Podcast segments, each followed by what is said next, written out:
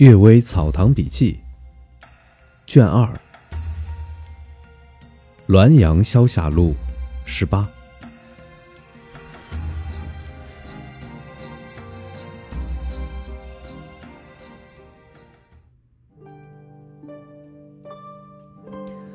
伏击问寿。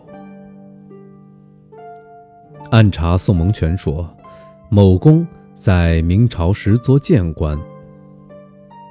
曾举行伏击向神仙求问自己的寿命，神仙判断他当死于某年某月某日。某公计算日期已经不远了，因此常郁郁不乐。可是，到了他将死的那个日子，却安然无恙。后来进入本朝，官至九卿，一次遇上同僚家举行伏击。当年在明朝告诉他寿数的那个神仙又降临下来，他趁此机遇叩问当年判断没有应验的原因。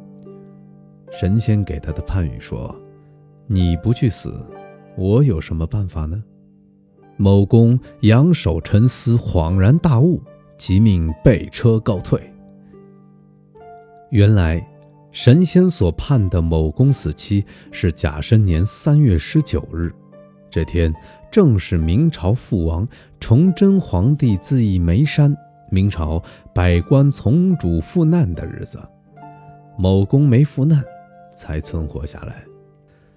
验明，沈书元先生任鳌峰书院山长时，拿出一方高义人赵宗义的旧砚给我看。堰额上有“东方未明之宴”六个字。砚背有铭文，写道：“残月淡淡，太白星闪闪，即叫三遍，更敲五声。这时写奏书弹劾大宦官，事情成功就记你一功，不成功则和你一起遭贬。”大概在弹劾魏忠贤时，用这块砚磨墨书写奏书。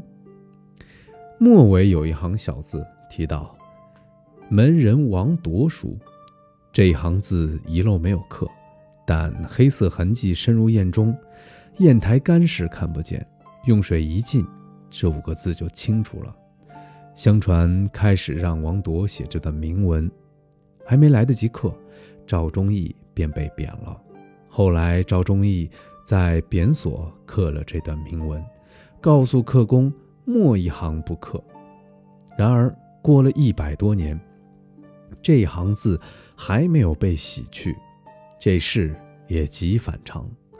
有人说赵忠义嫉恶如仇，十分严格。《渔阳山人笔记》中说，王铎人品日下，书品也日下，而赵忠义也已经自先察觉了，去掉了他的名字，即摒弃他的意思。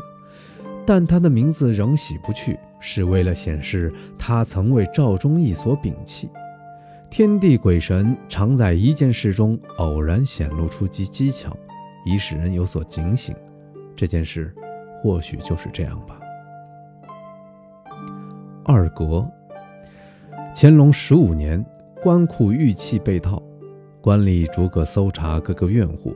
院户长明受审时，忽然发出孩童的声音，说：“玉器没偷，人倒是杀了，杀的人是我。”我是死魂。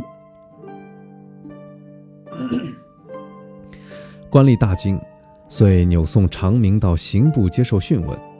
审理此案的人是姚安公，这时做江苏司郎中，和于文仪等一起办案。鬼魂先说：“我叫二格，二十，我叫二格，十四岁，家住海淀，父亲名叫李兴旺。去年正月十五，长明带我看花灯。”回来时夜深人静，长明调戏我，我全力挣扎，并说要告诉我父亲。长明恼羞成怒，解下衣带把我勒死，埋在河岸边。父亲怀疑长明把我藏了，控告至巡城御史那儿，因未找到证据，案件移送到刑部，决定另外缉拿真凶。我的灵魂常跟着长明，不过不能进他的身体，只要相距四五尺。便觉得他炙热如火焰一般，让我热得难受。后来，他的热力稍微减弱了一些，渐渐靠近到二三尺，又渐渐靠近到一尺左右。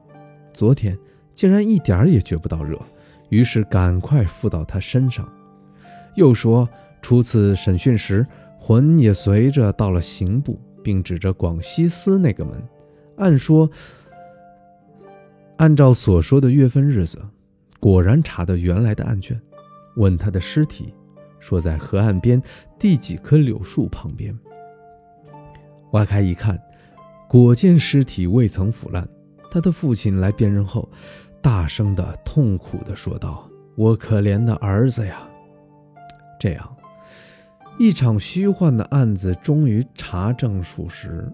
讯问时，鬼魂叫长明的名字，则好像他忽然梦醒，像活人一样说话。也是长明的声调，而叫二格的名字时，又好像昏死过去，变成了二格的声音。